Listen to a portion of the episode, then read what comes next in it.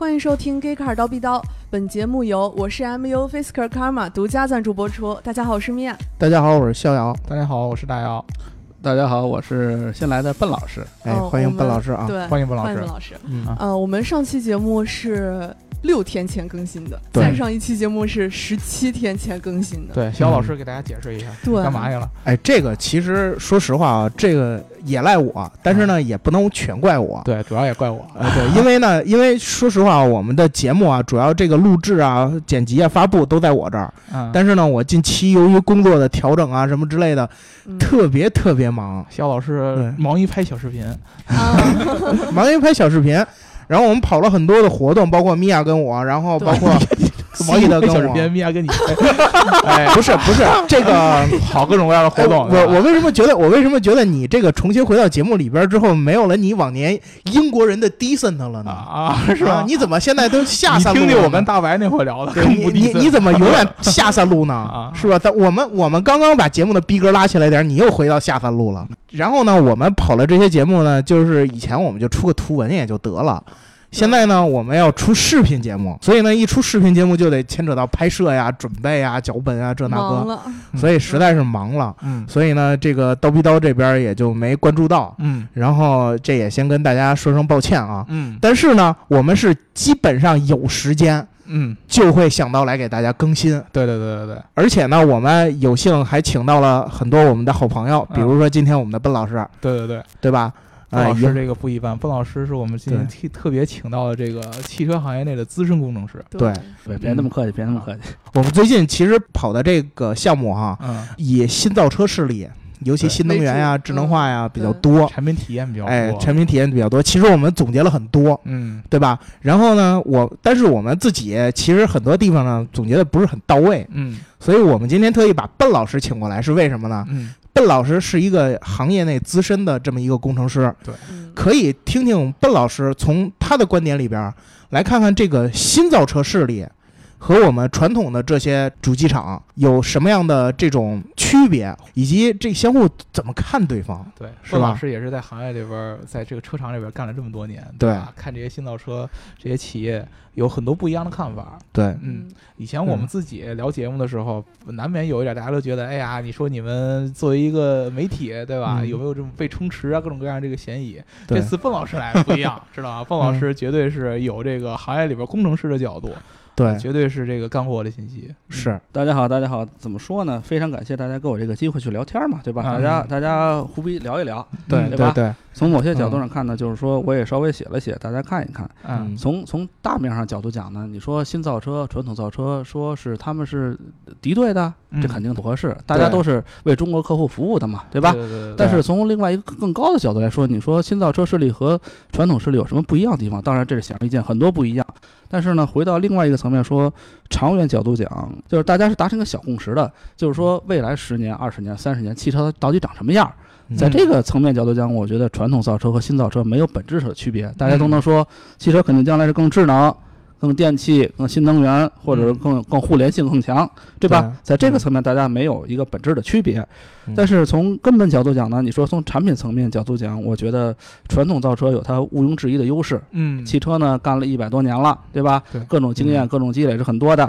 新造车势力这些人是不是这个团体、这个势力是不是接触过，是不是有这方面的经验？是咱们不知道。但是换一个层面，新造车带来的是什么？我看个人认为它是一个很大的鲶鱼效应，嗯嗯它是把这个这个鲶鱼效应扔到这个汽车产业这个池子里头去。嗯，它能够给新造车也，它能给传统车厂也带来很多新的思维方式对对和考虑问题的角度，甚至对资本的这个认知和对资本的适应性，嗯这个是完全不一样的概念。说白了吧，就像前两天有一个汽车大佬说的。新造车呢，就是在手机上加四个轮子；嗯传统造车呢，就是在把把车壳换成一个手机。嗯这个关键很关，这个关键是正确的，只不过看大家怎么走，嗯大家殊途同归嘛，对对吧？对。但其实有一个最核心的问题呢，就在于这个车本身还是要以车为主，对吧？手机往上是一个附加的一个功能。你如果最不济的，我们传统的这个用户，我要想在车上用一些智能化的东西，我可以把我的手机带上车，对吧？其实现在有很多的用户就是这么做了，他是从他的理念，可能可能不在乎是完全不安全这个问题，他就是这么做的。所以说，其实短期之内。这个甭管最后怎么着殊途同归，但是这个车在短期之内还是会要以车为核心。这个其实我觉得现在是传统车企和新造车之间一个理念上的一个核心的一个差距吧，就是你注重的到底是哪个，对吧？没错，没错，就是说，对于新对于传统车厂来说呢，我们其实是做的一个事情是说什么呢？把新把新的客户需求嗯导入到我车上已经成熟的系统当中哎去，对这是一个导入的过程。对对，但是呢，对于一个新造车势力来说呢，它是建新流程，它是完全建新的流程，从流程理念更改，什么从供应链管理到真正生产制造，到到整个下游的这个客户体验啊，到真正的客户的这方面，甚至到售后，嗯完全是新在搭流程嗯。这个搭流程这个事儿本身是非常好的，嗯但是这个过程其实也是很痛苦的很，痛苦，非常非常痛苦，因为很多新造车势力，他们可能大家也知道。对吧？马上有马上有这个九月份的这个重大的交车仪式，大家也都知道，嗯这个事情已经是在媒体炒得很热了。嗯一再的看。可是呢，这次新北京车展呢，大我想大家都去那个展台看了，都排队往里挤挤挤，都去看了，但是你二楼，对吧？大家都想上二楼，但是啊你真正看静下心来看它那个产品的时候，大家有没有去跟一年前在东单看那个车进行对比呢？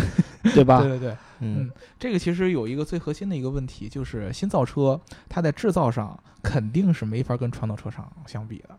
这个其实作为用户呢，或者说作为我们，我们其实是有一定层面是可以引导用户的。但是这个大家请理智的看待一个问题：这个传统车厂造这么多年车，它在这个供应链和这个生产线上的优化不是白给的，那对吧？绝对的，你不可能靠那那那可不是，那不是，那不是，那呃不是。你肯定不可能靠几年的这所谓的我把模式换一下，我就能达达到同等甚至于更好的这样的一个水平甚。至随便招两个人就能解决问题，呃对对对对对完完全不是这么回事儿。对对，这个都是没法解决的。所以说，其实在这个上面，大家可以可想而知，如果说你关注这些，你像笨老师在这个汽车行业做这么多年工程，他看到了一些问题的话，你会发现其实他这个新造车上面漏洞是很多的，对吧？对对比如说，你就随便大家随便看车，就是说咱们别别老说人一家了，对吧？这个 肯定肯定是不合适的。对咱们到车厂 举范例，对对对对对对，比如比如嗯说，大家去看那个车厂，看很多这种特别新的概念、特别夸张的门的结构，对开门呀，什么特别大的铰链呀。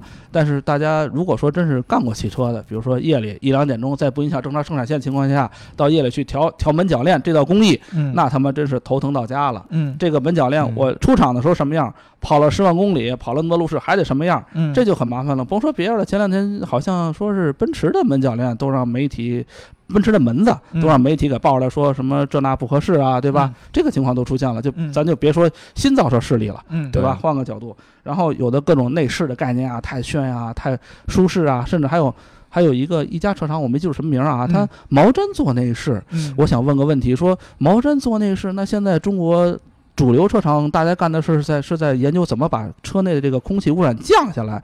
那您做毛山内饰，那您这空调，您这您这换气系统得多牛逼啊，对吧？是这个挑战是非常大的，嗯对吧？然后又有各种这种交付的难题，这个我想都可以理解了。嗯嗯对从从根本上讲，比如说传统车厂嘛，对吧？嗯它跟供应商各个各个接口都是做得很好的，嗯说大家都了解了日系日系流程。德系德系流程，美系美系流程，中资中资程做得很好。你一个新造车势力出来，比如说可能它的制造环节的这个同事是从美系挖来的，这个这个物流链管理是德系挖来的，这个这个售后呢是是又是什么日系挖来的。这个团队传出来之后，这个我们只能走互联网流程。对吧？对吧？对对吧？你只能走互你，但是你走互联网流程，那你说，那你说你那你好几百家供应商，嗯他们的适应的时间是不是也应该给人点时间去适应一下，嗯对对吧？才能得这么多人配合，这么多部门配合，这么多相应的接口配合好，你的产品才能如期交付，对。我？给举一个特别有意思的例子，现在很多新造车这个团队当中会新设一个职位，就专门叫组织。组织什么意思？还真这不知道。组织就是你刚才说的，就是其实新造车很多时候它为了打破这样的模式，它会在这个整个的研发阶段，把各种各样来自于不同领域和背景的人拼在一起。那就像您说的，各种各样的人其实他都有传统的遗留和这个没错，没错，没错。这些人需要在一个全新的模式下，先磨合出一个新的工作模式，以后才能把这东西做出来。嗯这个方法其实需要有人专门去帮他们制定的。现在出来这种人，就专门就组织新的这个来合作哦流程架构嗯架构。他的工作就是。第一个上来先跟不同各种各样的这个这个合作这个价值链当中的各种各样的人去聊天儿，嗯去去聊，哎呦，你有什么痛点啊？你以前做的经验什么？然后各种各人聊一圈以后，他去琢磨，哎呦，我们现在公司应该怎么样？结合不同人，应该商量想出一个新的一个工作模式之后，再去才去执行。他现在是这么一个新的政委的级位置了，是吧？哎，其实其实你你你 协调人际关系，哎，对对对对 保持你党性你你可以你可以这么想，嗯因为你想啊，很多现在新造车的嗯团队，就像刚才范老师说的，他有出身于欧洲车厂的，他有出身于美国车厂的，他有一点车厂经验没有的互联网公司出来的人，每一个人的思维逻辑都不一样，你怎么能把这些人统一在一个工作体系下，还能最后高效的产出东西？这个其实是很有挑战的一件事儿，对吧？对，嗯，但是换一个思路，就是说，因为就像刚才说的，互联网经验，互联网最后最最强大的推手是什么？是资本。嗯对，就是说，资本和市场是不是给了这些车厂足够的空间和时间去做这个调整，对。对吧？对，嗯这个是其实挺难的。其实我们如果说完全从汽车的这个价值链上来说，传统的汽车厂商基本上就是我我感觉啊，就是三个重要的环节在中国，就是供应商，然后车厂本身，再加上一个经销商对。的，呃，车厂本身可以把制造就可以对的解决了，整合，然后供应商都在经销商，然后最后是一个经销商，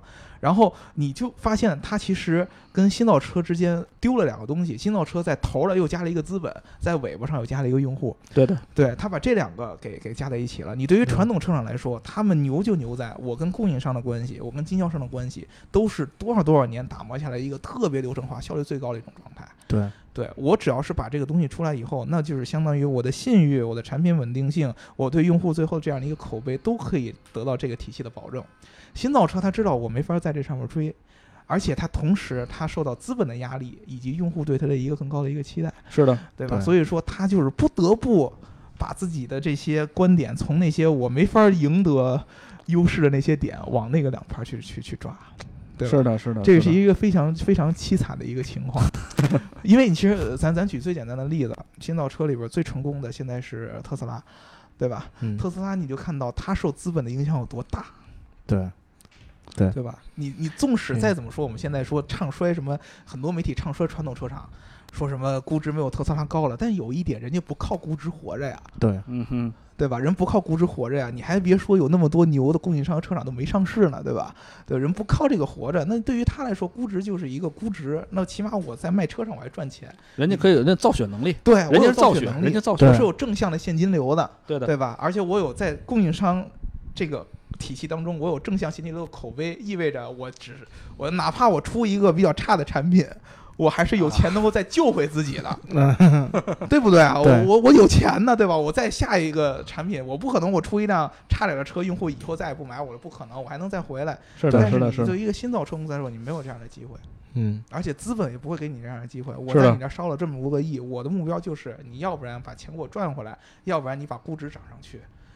因为只有这两个方法能让我原来投给你的一个亿变成五个亿，变成十个亿，变成一百个亿。是的，是的，是的都，意味着我跟你一块儿赔死，对吧？那么所以说他的压力很大，那他就只能去把这些去目标去转给什么？转给用户，转给供应商，告诉供应商说我有一个新的概念，哎呀，你这个概念也不错，我们俩可以不可以一起做？做成了以后我得名，你也得名，对吧？他是把这些东西完全都在有搅和，这个是他们对于这个行业里边特别重要的一种搅和能力。他这个搅和能力是很强，但是那那按你这个推论，其实嗯，大家得出结论，难道新造车就是一个悖论吗？它嗯对吧？它它就形成一个很矛盾的一个矛盾的一个点了，各种矛盾的集合点，然后他又面对着资本、时间、客户和市场的压力，嗯他的生存其实大家换一个角度同情它，嗯毋庸置疑支持他，国家产业政策，对，但是他怎么能够达到说传统车厂能有自己造血能力那一天呢？嗯这就是一个很对吧？对，这是一个很很很尴尬的一件事儿，很尴尬的一件事儿。因为其实你从点上可以说，咱们可以肯定的，新造车不会，就从最早这个新造车运动开始出来的时候，我们就开始扪心自问一个问题：说现在的市场当中，到底需不需要一个新的汽车品牌，嗯，对吧？你是需要新的汽车品牌呢，你还是需要你觉得这个车应该变成一个新的样子，或者说变成一个更好的样子？嗯嗯嗯，对，嗯这个是用户一般问的问题。但是刚才其实我们跟范老师探讨一个问题，就是中国在资本和用户上来说还是非常非常的不没有没有那么成熟的，呃，对，对吧？用户消费者也不够成熟，，对，因为我它有很多的冲动在里面，它有很多的这个压力啊，或者说甚至政府的导向啊，或者无论如何各种因素导致它一定要快。对，但是这个快字其实原则上讲就就体现充分体现了互联网的优势，这是毋庸置疑的。嗯，但是换一个层面，这个快字和汽车产业的这种这这种量级的结合，到底它会导致一个什么样的走向，对就会是一个很很值得大家深度探讨的问题了。对对对对，就举一个最简单的，举用户的例子。咱之前今天有一个消息，就是说奔驰那个失控车的那个，啊，对那个对对对对对对对结果出来了对对对啊对对对吧？对对，人家这个专门司法部门出一鉴定部门，这个车没有失控。当时那个节目，那个事件一出，咱就聊了节目了，咱就从各种各样的角度去跟大家分析，说这个车定速巡航是不可能出现那个情况下的失误的，是不可能的，这个是违反我们对汽车常识的理解的。但是我们这个宣传，我们这个说法是符合事实的，但是没有什么传播量。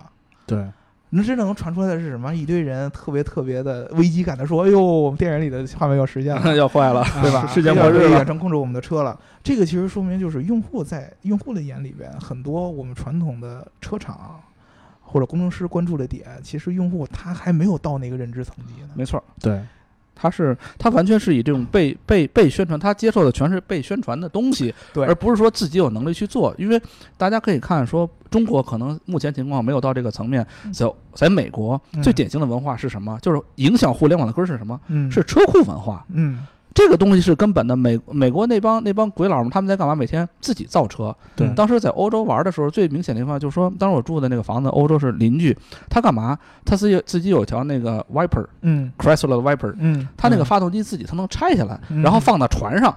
他能开着船自己走，他自己是就在家里，他什么都有，很神奇。那个老头儿很神，五十岁的老头儿，十年前他自己都能干这些事情。这个车还能开，嗯发动机放到船上还能开，还能还能扔海上走。嗯哎，对，这是他们的一种文化理念，这个大叫车库，马力威十这个对吧？他懂啊他懂啊，他自己干呀。对确实是，之前我在德国的时候，我们房东的那个儿子，他就他是玩摩托车嘛，他就一天到晚就是有空儿就去车库里边就摆弄他那摩托车，各种拆、各种拼、各种拆、各种拼，嗯自己买件儿，然后自己弄。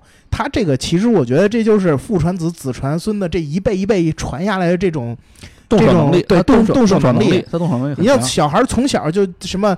钉木钉这个这个木头板凳啊，修这个平台上这些木板啊什么之类的，这都干。他们因因为是工人成本高，所以你像咱们在中国，即便是遇到这种问题，我花钱去解决，因为中国人工成本相对低。但是到他们那儿，那就得自己解决，然后然后就造成其实他们的动手能力相对来说要强很多。嗯咱别咱别说说咱自己，你说这马路真马路上你你太渣了，嗯，你怎么办？比如说问问米娅，米娅你开车太渣了，你怎么办？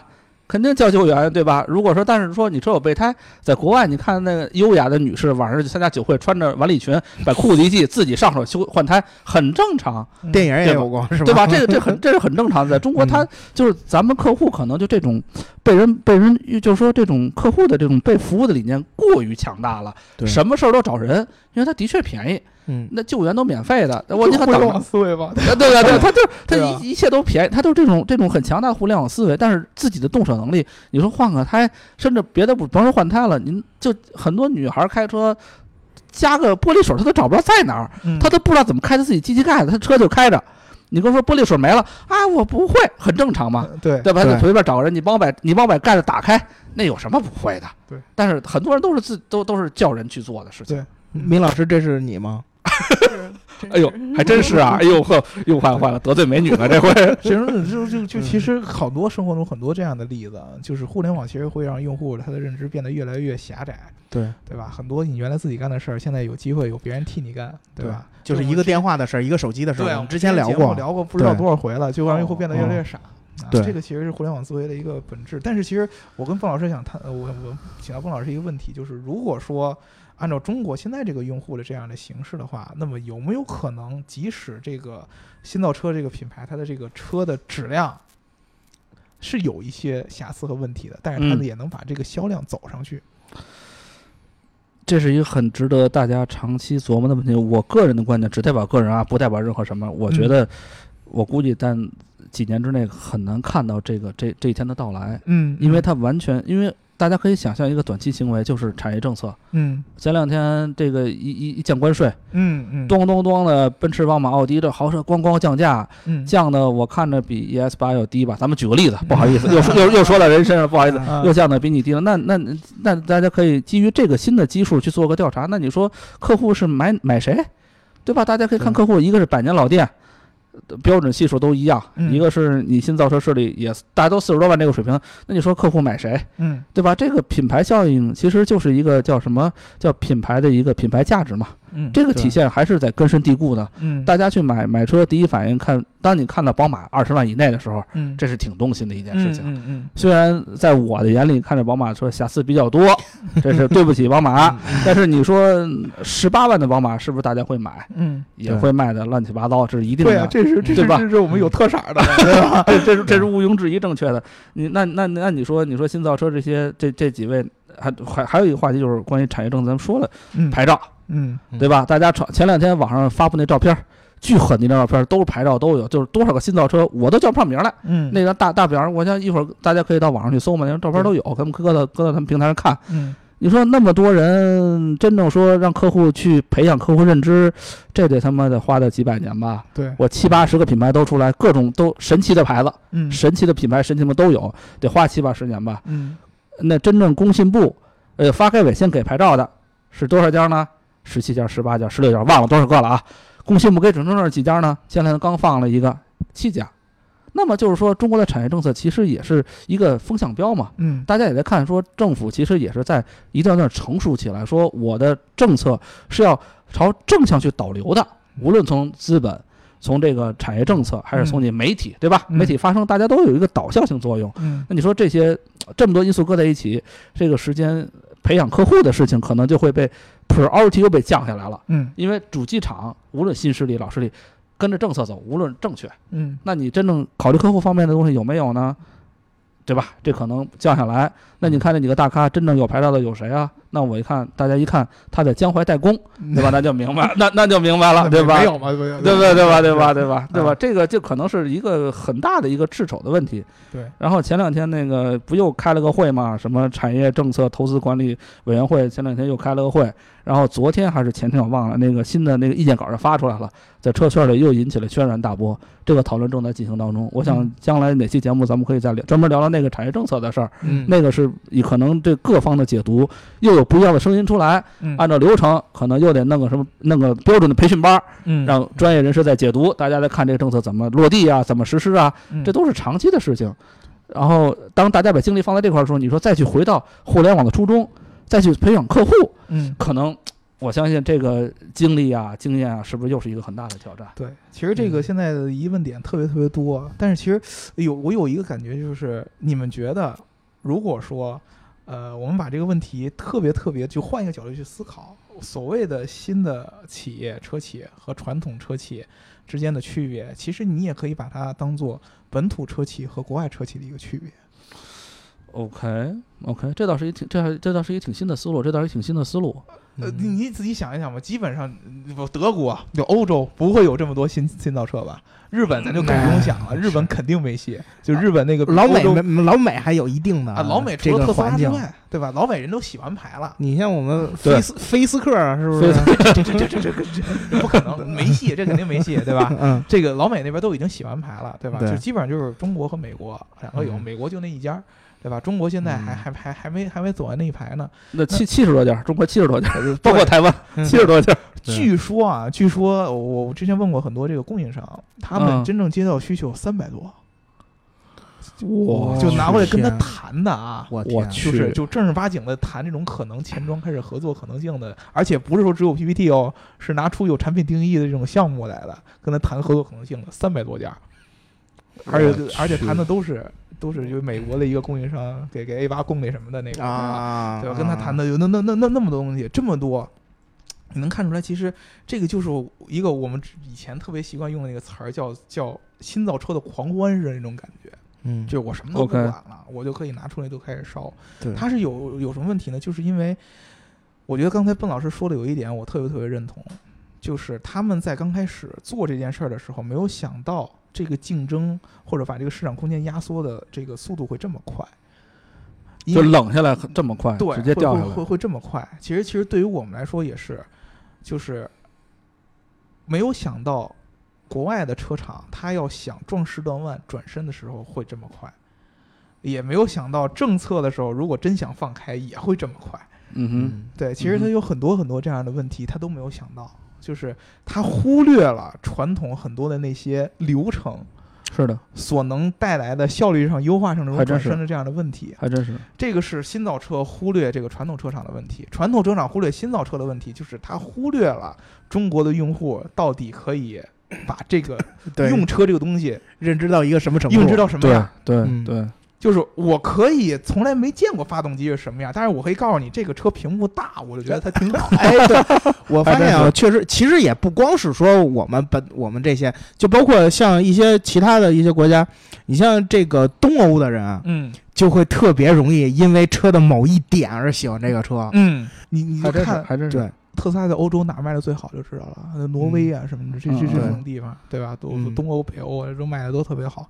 这有一个问题就是，双方其实最终的目标。车都是一样的，最终它的商业目标也一样的。嗯就是我觉得现在新造车已经没有那种像以前那拿 PPT 出来讲，我车可以不赚钱，但是我可以靠什么服务啊、用户卖钱，现在都没这么说了。现在这么说已经就大家都已经知道这个东西可能有点不实了，对咱不能说虚，只能说不实。对，原先资本还信这个，现在资本也不信了，就是靠我要是想活下来，我就得卖车赚钱我。就得造血，嗯对我就自己我就得造血，造我得造血了。对，连伊隆马斯克都认了嘛，我就得产能上去，我这订单都有了，我就是产不出来嘛，就得卖。嗯，那你卖就相当于两方抓的东西是不一样的。对，一个在中国是靠着传统的这些积累一百三十年的造车经验和流程，我造出来的产品，我品牌给你宣传了这么多年，你对我的认知烧机油也没关系，对吧？你对我的认知是没问题的，这是传统的积累。剩下的就是说我靠这些新的，哦，我好像比他们更懂得中国用户的一些小的一些哎，对癖，好，一些小的一些需求，就是这两方面的认知这种差距，谁能够把中国现在这个还仅仅有这么一点点时间，能去把销量接着往上涨的这些市场给瓜分掉？这个那个谁能掌掌掌握主动权？这个就变成一个最重要的一个东西了。双方其实都在互相学习。这个互相学习是非常非非常好的一点，就是说能看到的传统车企对新造车势力刚开始呢，的确是有一些小小的不屑，嗯。但是随着这个资本大潮推这个这个涌动嘛，大家认识到了，OK，这是有一个竞争对手，大家从原来的这个不知道，现在变成了非常尊重，甚至俯下来学习。嗯。当我当当传统车厂俯下身来学习的时候，看到了很多新的点，对于传统车厂这么深的积淀和这么强的工程能力，嗯，把它在我身上落地，是一件很 easy going 的事情，就就太容易做到了。这个效率其实特别高。这个效率非常快，非非常高，非常快。但是你要说让新势力去向传统车厂学习，学那效率的事儿。这个事情可能就不是一两天的事儿，可能就得甚至要付出血的代价，这都有可能。但对咱们不能忽略这方面这个这个失败的可能性。嗯，但是这些东西可能将来会换来什么，就真的不知道了。这个东西是不是就刚才像像像你们说的这个这个，就是说资本市场所喜欢的，嗯。就真不知道了。嗯，我传统车厂的生存环境是什么？我造血，对我一再的造血，我自己能力我我自自己养。活自己没问题。就像刚才说的，我连上市都不上，嗯。有牛逼供应商，欧洲的人就不上市，对。家族性企业，你谁买给钱不要，我就自己干，我就干一个小东西。因为当时在欧洲访问的时候，就看那些小的车厂、小小的供应商，人家做一个件儿，全世界做到第一。对，举个最简单的例子，咱别说汽车手表，一说瑞士，全世界都认，他就能把齿轮做成那样。对，那你要说陀飞轮、天津，咱做的算好的了吧？嗯那跟人家比，真的不是一个量级。那这这对吧？这实际情况。嗯然后呢，那那你再回到回到刚才说那话题，你让新车厂去去学那些传统车厂的东西，其实传统车厂非常 open，嗯，买车。那你看，我相信像像某些新造车势力，他所有的车你能听到名儿，他都买过，他都他妈买过，嗯他都拆过。但是你说让他学，哎，可能就真的是一个很大的挑战了。嗯对，然后回到纯逆向的开发，那这逆向我们国内有什么皮皮皮什么什么皮皮尺布，那那玩的很精了已经，对吧？啊那天天投的都是什么很牛的车，九万，人家卖九，十他卖九万，那做的很精了。这个嗯原则上能力很强大，但是你说真能通过这个去涨量吗？我觉得其实也不尽然，客户也都对吧？嗯当你真正说，还是那句话，当一个产品放在那儿，就是那个价格了，十八万、十九万、十七万的宝马、奥迪、奔驰，到那一天的时候，对吧？这个压力是非常大的。嗯市场是血淋淋的，市场不能靠关系，不能靠政策，市场是血淋淋的。中国开放到这份儿上了，对对吧？就那么多钱，买哪个自己看着办，嗯。对吧？对对就是到最后，反正就就这么大个市场，谁能靠这个理念把它分到更多，对吧？对，对对，而且时间，对这个时，间就是说，到底给这些烧钱大金主还有多长时间去烧，嗯他还能有多少耐心去等，嗯，这个都是问题，也对新造车势力这个团队是一个很大的挑战。他的一把手应该心里很清楚这件事情。嗯我到底车什么样？我要给资本市场一个什么样的回馈？我什么时候就把这牛逼计划吹下去？对他的压力是非常大的，完全都理解。这是很这是很尊敬的大咖，嗯，但是他真正拿出来的东西是怎么样的，对大家也都能看到。对所以其实这个从另一个层面也跟大家说嘛，就是有的时候我们很多用户在看这个新的汽车产品的时候，忽略了很多传统这个车厂所关注的一些积累下来的细节的问题，反而去看到一些过于看重一些新的东西。但是这个东西到最后，我们宣传也都是为大家，希望大家自己能取一个平衡点，这是咱们嗯节目一直跟大家说的。对，我们不是一定要告诉你说哪个车好，我们是希望告诉你，你有这么多可以去评价这车好坏的维度。对没错你自己没错去去你自己去掌握，这个是嗯就是我们可能跟这个国外传统车厂这些用户是最大的一个区别，他们有一套自己特别成熟的一套。评价车的一个体系，你像我就去德国那种那种这种老爷子就说，我就觉得汽车是传统机械化的更好。我我的那个法兰学姐的那个合伙人，嗯他是一个这个很很硬核的这种老德系粉儿。嗯他曾经就对于这个汽车就有过这么一个评论，叫 “auto must boom boom 在”，啊 就是汽车必须嗯啊嗯这样才才叫汽车。所以就就是会出现很多这么极端的人。但是呢，你你可以看到的是，其实他们对车的认知还是足够深刻的，嗯对对？吧？说到你你说的蹦蹦算，我就想起一个事儿来，就是说，咱们从安全角度考虑，好多电动车安静，对吧？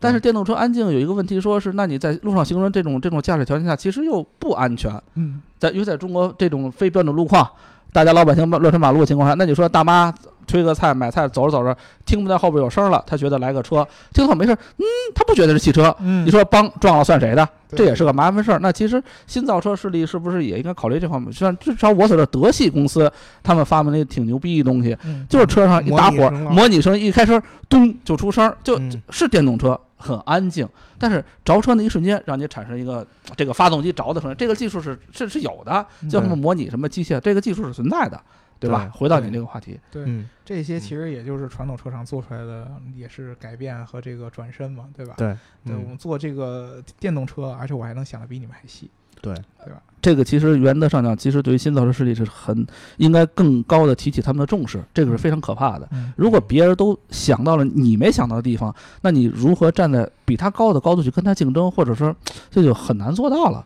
对，您觉得这些新的这些产品啊，因为马上好像咱们刚才说很多都要交车了，他们有可能出现什么样的问题？这呃这大家可以就是说去看嘛，嗯、这个能看到样车的是，比如媒体朋友，他们机会比较多，嗯质量问题是毋庸置疑的。嗯举个例子，很大家中国客户关注两点，比比欧洲客户更三体。第一，气味儿，嗯大家坐在车里闻味儿。嗯但是这个气味问题呢，其实我觉得是仁者见仁，智者见智。嗯欧洲客户、美国客户就觉得那味儿对，到中国来客户就不接受。嗯，这个这个这个 challenge 其实放在很多公司，放在福特、通用、奔驰、宝马、奥迪、大众，很多问题都在讨论。嗯为什么中国客户对气氛的认知度跟别人就是不一样？嗯因为中国很 sensitive，嗯这是事实。下一个角度，噪声，嗯路况噪声，你你这个颠簸噪声哪哪出过小声，对于非常 criticize 的这个老车企的工程师来说，他是很看重这一条的。嗯，一看这个声音哪有异响，那就就像疯了一样，就去找所有的问题，看问题就就就就就就是疯狗一样的满车找问题，哪有问题，那就想解决问题。那我其实并不了解新造车势力，所以也不知道他们在这方面是不是有有过准备，咱们只能这么说。嗯。嗯当然，我们举一例子，就是最早特斯拉交付 Model S 的时候，其实最早美国的一批车主那会儿在 Model S 刚交付的时候，一堆小毛病，OK 对，一堆一堆小毛病，什么缝儿不齐啊，然后车身异响啊，啊，然后屏幕这个出什么坏道阴影啊，对，然后乱码修完以后，对，乱码乱码，出去修完以后，呃，上一个小毛病解决了，又修出一个新的小毛病，是的，是的，是的，特别特别多，持续了得有两三年的时间，这个品控才逐渐的上去。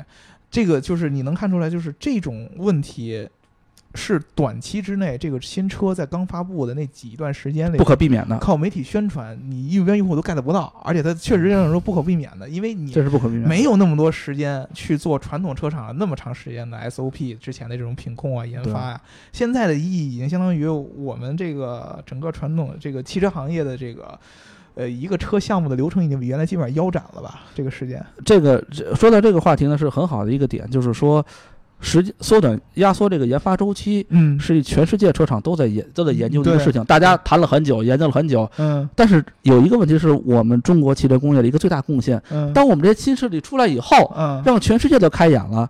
真能做出来，真能做，你别你你别别别老那么想问题了，嗯你别老他妈四十对个月、五十六十个月，还卖出去了，我真做了还卖出去了，而且中国对卖出去了，，这就这一个事实，其实是其实挺事实？其实挺教育全世界汽车这些巨头的。嗯，哎，你们对吧？也给他们一些启发，说 OK，大家竞争，是我们比你晚，是我们不如你，但是呢，我们比你快，我们还卖出去了，就这一个事实，嗯就教育了很多人。关于缩短周期这件事情，我觉得这是新造车势力对汽车工业、全世界、全世界汽车工业最大的贡献，嗯让大家看到了可能性。虽然有瑕疵，但是总有这个解决的可能性。嗯，咱们也不能说老说人家不好，对吧？对对人家最大贡献就在这儿，让让让所有汽车传统的工程师在反思自己的流程，反思自己这种可能性是不是还有。对这个速度并不是不可以快，嗯对，速度可速度并不是完全有可能吗？对，只不过你快到什么程度，对吧？看你怎么快，怎么解决，更多的问题。在哪儿？嗯对，原则上讲，就是说是一个从是一个优化的过程。比如说传统车厂八八半时间真的压到两年了，那我相信它的质量是可以接受的，嗯因为它还是那句话，它是有积累和经验积累的，对它是有积淀，它知道哪有问题。新造车势力呢，可能相对盲目一些，光就上了上马了，它完全是一个就愣小子闯市场。嗯，我不需要积累，不需要沉淀，我就看看问题解决问题，看问题解决问题，这个可能也是一条路，咱们不能给人说死了，嗯对吧？这条路也走通了吗？也走通了，可能，但是还是那句话，资本这个压力怎么扛住？对，这个是一个特别重要的问题，就是现在很多对于新造车，大家都说是求生的欲望，嗯求生的欲望是来自于什么呢？他根本就没有机会去想未来几年的东西。比如说，我现在有一款车，我这个车其实按照我以前之前最开始想创业的时候那个标准，这个车的质量还没有到可以上市的时候。嗯但是我迫于资本的压力，我不得不那么干了。因为资本告诉你，你再不卖产品，你这个公司就烧没钱了，嗯对吧？你你你你你你厂还没建好，你资质还没下来，那资本的寒冬就来了，你没钱可烧了，你怎么办？你要不然你就找代工，要不然你就怎么怎么，你想各种各样的方法，你先能把这车卖出去，而且。他卖了以后就发现，哎，我好像很多小的细节好像并不影响我第一款车的销量，这种惯性思维其实很可怕，是很可怕。这种惯性思维非常可怕。这个是传统车厂绝对接受不了。传统车厂说这款车，我一卖的周期可能五到十年，那意味着这个车出去刚开始用户觉得哎挺不错的都买，嗯，但是之后他开了一年呢，开了两年呢。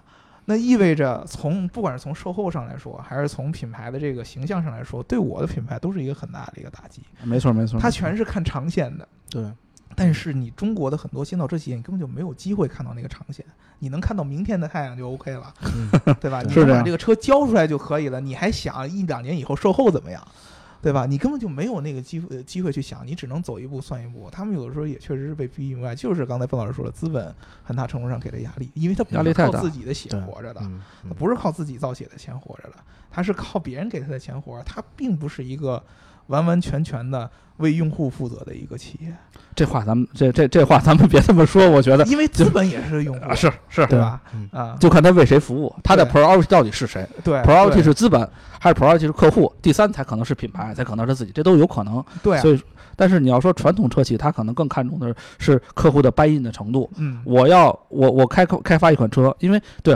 说到这个话题，其实挺好一个话题，就是真正这个模块化战略。嗯嗯传统车厂每个车厂经过长时间积淀，都沉淀出自己的模块化战略来了。很多人都在抱怨说：“哎，为什么我看啊不最早奥迪套娃，再早的故事奥迪套娃嘛，对吧？嗯都长一样。那你说在那个时间、那个特定环境下，大家买不买呢？奥 A C 六 A 八卖的哗哗的，嗯，对吧？那你说别人的套娃呢？内饰是不是也有套娃？太多了，因为这个东西其实是符合这个模块化战略的。新车厂可能像刚才这样说的，它都没有机会去实现跨产品带的模块化战略，它没有这个机会。那你说它的摊销、它的研发费用，那它的初期投成本投入就是天价，就是靠别人给钱烧，它就是这么玩的。嗯那你说它就像对吧？它能不能看到明天太阳？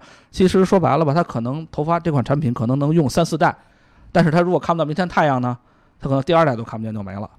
传统车厂呢，能干很长时间，嗯对，对吧？这个战略其实很成功的。嗯新车厂也该学习，但是就是那句话，他有没有机会？别人是不是让他学？市场是不是允许？资本还有没有钱？范老师觉得中国现在这么多新造车，有可能将来哎，我也是想请教两位老师这一点。就咱们不用具体说说明是谁，咱们就说你们能不能看到说有有那么一两家能崛起的？嗯这是肯定的，这是肯定的，因为从它的基因看，反正我呢还是比较传统的脑子，比较方，不像你们。呃，那什么互联网圆的脑袋，我脑袋很方。我我看问题呢，其实很很很直接，但是可能很片面啊，不好意思。就是说，大家看他核心人团队，嗯看他核心人团队的这个背景到底是什么。嗯大家大家可以把那个表捋一捋，所有的人核心的团队，什么 CEO 这都没关系，全都是销售出身的。嗯这可能就是一个不大不小的一个怎么说呢？一个一个不是很很很正面的信息，因为汽车呢还是以产品为为为定义是工程为主。以工程为主，德国的企业特别明显，德国企业嗯所有这些全是 doctor，doctor 绝对不哎，是 doctor，doctor 都是 doctor，self engineering 对吧？全都是 doctor 不是 doctor marketing 对吧？对吧？它中国这些新造车企业的新势力，它的它的核心团队全是销售出身，大家可以看它销售的背景和履历，它都是销售成功嘛，它都是站在一个我的定义啊，站在一个巨人的肩膀上，嗯他站在一个成功的产品肩膀上。嗯他去打扮一个已经资质、一个天资很高的一个女孩儿，她本身变成公主，这个其实我觉得看时间机遇，大家能做到这件事情的人并不在少数。但是他通过这个时间积累，他能够拿到一定的这个这个背书啊，拿到一定的能力啊，拿到一定的资本啊，他去拿到一个位子。但是真正这些工程到底是什么，真的就是傻大黑粗。大家分析创始人团队有哪个公司中真有一到两个说工程出身的，那我相信他在将来一定会走得相对顺一些。咱们只能这么说，嗯不能说他的他的人家的成功是人家的，咱们只能看他的背景，对吧？比如说南京有某家车企，虽然大屏很多，但是人家那个绅士慕尼黑出来的硬邦邦的东西，嗯那可能是不是就会走得很好？这个就是一个很大的，就是很很很很好的一个趋势嘛。嗯，人家会走得很顺，因为人家是工程加市场加中加加加懂中国市场的，再加上前两天光长春来一个那么大的投资环境，再来个大背书什么的，对是不是都都是一些一些正面的消息？嗯对其他很多都是销售出身、PPT 出身，这个就对吧？嗯人家能拿到钱，人家有本事，咱不说什么。但是你说他向下一步怎么发展，对吧？对，就不好说了。这一点我其实挺同意范老师，就是说，我觉得是不可能全看衰。呃，因为说白了，咱们这样的媒体有今天这样能跟大家说这么多问题，很大一定程度上也是感谢新造车的这些东西，对对吧？他把很多概念炒起来，我们才有机会跟大家让大家了解到这些事儿，对对吧？所以说，从我的角度上来说，呃，肯定我觉得啊，是能活下来，呃，两家。我我保我我那这都不是九死一生了，这是百死一生了。还真是，还真是。这是很乐观的估计啊嗯啊呵！美国那样也不就就回家一活下一家合一家，，美国就合一就活下家，一家。而且你想想，美国除了特斯拉之外，它本土的汽车工业才几家啊？对，中国有多少啊？对吧？美国有多少是多少用户？中国有多少用户？美国，对吧？相应来说的这个东西，你都你都你你都说不好。你还是你想，伊隆马斯克是什么人，嗯，对吧？对啊那，上火星的人，那是上火星的，那是他是我觉得他是集工程加营销于一体的人。还真是。人两手都可以抓，对吧？对今儿我发个推特还能转发一大堆呢，明儿我就可以空厂里睡大觉了，对吧？人是这样的一个人，这个在其实，在汽车圈很少很少出现的，是的，对吧？就是是把把把两手都可以抓的这么硬的，他在那个生产地域里边都爬的都都不行的，但是好处好处在咱们中国有这么多可爱的用户，对吧？嗯，有这么好的一个市场前景，对吧？然后呢，有这样的资本愿意投这个钱，那我们是有机会的。所以我觉得，只要是有人能真正真正，哪怕就像范老师说的，这个在关注用户的同时，能抓一些这个工程的东西，你把这个产品做的。只要是别，你肯定不能说在传统那些东西跟传统车厂是一模一样的，但是嗯你只要把这个产品过一个坎儿，然后你后续才可以有机会说，我后续再迭代这些小错误啊什么是的，等等是的，你只要能过这个坎儿，然后我相信，只要时间别等太长，中国用户应该是会有用户给你买单的。你有人买单，那你就能产生一定量的钱，嗯然后你就可以慢慢的把这个东西活下来。估计我觉得好的也就是两三家的样子，对吧？可能很可能最后就活下一家，这都有可能。嗯但是有一个特别好的事儿，我觉得就是这个运动可能会最后就是九死一生。但是我们现在呢看到的很多的传统的这些品牌，他们会是我们完全新认识的一个样子。对 这个也是呃，没错这个是这运动对会说特别好的一个。前两天，前两天你说这，前两天媒体报那个就是长城嗯和和 Brabus 的合作，这完全就是一个完全就是一个在我眼里看到说是长城本身品牌一个一个质的的飞一个质的飞跃了。嗯看到它那款 VV 七被 Brabus Brabus 改过的车，虽然有很多影子，大家看着都眼熟，嗯但是你说这个东西会有什么样的会有什么样的负面？不可能，这绝对是完全正向的。他把自己他通过这么长时间传统的积累嗯和这个这个对全世界的认知，当魏魏建军魏总他已经开眼看世界的时候，嗯他这个认知程度已经到了那个层级了。他去竞争的话，竞争的用的是用的是欧洲品牌御用的改装厂，对啊在做这种，他已经在走在走完全是第二步、第三步的工作的时候了。那你说这个客户认知度会什么样子？对对大家去各个车厂看他的这个这个就是这个新的品牌 V，对吧？签了那么牛逼的这个这个代言人，又带了 Brabus 来，我相信无论是而且他的钱是自己造血造出来的，人家对吧？花自己的钱和花别人钱的心态就不一样了。对对这个钱完全是自己的钱，他一定会花得很谨慎、很认真，走的会很稳。对，和新世界和和新造车势力比呢，新造车势力就是我的感觉就是一个字儿急。嗯。这咱或者说咱急。对吧？急急急，因为没时间，或者说咱换 换句话来说，其实中国的新造车运动早就开始了，OK，怎么讲这话？现在已经有有两家已经做的很不错了。哦，他们两个算不算新造车呢？其实，怎么说呢？应该应可以可以算作新造车定义，没问题。其实它它跟传统车企比，它绝对算新造车，那倒是，嗯那倒是那。绝对算新造车。你想想，吉利那会儿从我们出来到现在也没有多少年，但是人家现在吉利发展的有对好？长城从它出来到现在也没多少年，它也绝对算新造车，嗯嗯，对吧民？族资本，这个算是一种小小脊梁的感觉吧，大家觉得很骄对傲，吧？就对吧？对你看他们俩就你就知道这个这个这个套路是肯定有机会能成的，就是嗯看你能看你能做成什么样是的，啊！而且就是这个模式上去反推那些传统这个欧洲那套这个供应链逻辑体系已经很成功了。我就是有有那会儿去年上海车展上我们就聊过，当时长城我去找博士的一个呃一个做采访，人就说的就是原先最早跟奥迪合作的这个 TT 的那会儿液晶仪表的时候，给我的这个产品需求有厚厚的跟词典有那么厚。嗯，长城跟我们第一次谈合作就这么一页纸，我就要这个。我觉得那那个奥迪上那个东西不错，你给我也来一个，我就要这个就完了。啊！两年之内给我搞出来，然后不许太贵嗯啊！是是，你想要什么都没问题。你说什么德国人的工作习惯我不管，你给我找一人给我上长城，给我上保定，给我驻厂去，人就干这个事儿。然后人家做一圈，发现来你的产品真卖得出去啊！嗯最后供应商说我是工作流程很很痛苦，对吧？我还得在德国专门招一个中国人，然后给你在保定驻场什么的，很痛苦。但是你最后这个产品出来了，成功了，卖出去了，嗯供应商赚到钱了，这就 OK 了，这就 OK 了呀。这就 OK 了。对啊，德国人其实这个很很直接的，对对我你给我有钱赚，那我就按你的新的模式来。嗯但是你告诉我，我按你的新的模式来，你不一定能把产品卖出去，那就 那就对不起了。这个风险就太大了。是的我愿不愿意给你背这个锅，这就这就说不准了。嗯对吧？所以说，其实从某种程度上，我们这个这个这个模式已经有人在走，而且已经走得很不错了。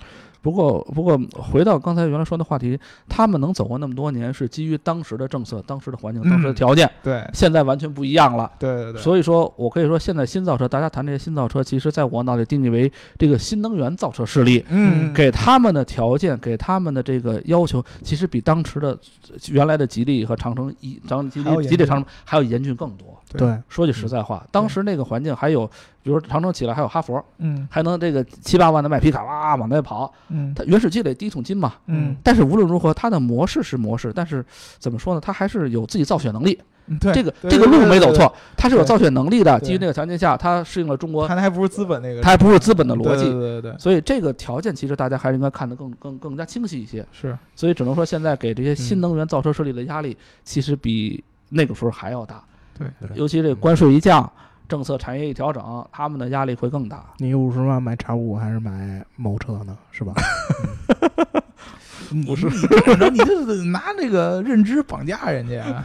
我觉得其实在中国肯定还是会有，在这个同等对比下，还是愿意去买新造车产品的客用户了。要不然就真要这个都没有的话，那就真的就没什么机会了，嗯，对吧？这个客户肯定还是有，有主要就是看你能不能让这些客户不失望，对对吧？能够一直相信着你能把这个东西建立起来嗯啊。所以客说户客户倒不会失望，我觉得，但是还有一还有一条路，支个招儿，支个损招儿。啊政府啊，啊，对吧？政府政府政府政府规定，对吧？一一个一个文件下来嗯配车，嗯，那就结束了。对那这个市场非常都配 SUV，对吧？这不政府一配车，这嗯这市场结束了，因为它配政府配，如果真的配电动车，它是有优势的，嗯因为它不存在停车桩，它不存在充电桩的痛点问题。嗯车政府车在政府单位是有车位的，嗯那定车桩一定齐了，对吧？这个其实对吧？咱们可以建议建议政府嘛，嗯，政府下个文件，什么什么什么级别配车必须上电动车，多少公里的，嗯那这个中国这个政府的需求应该是千万级的。对。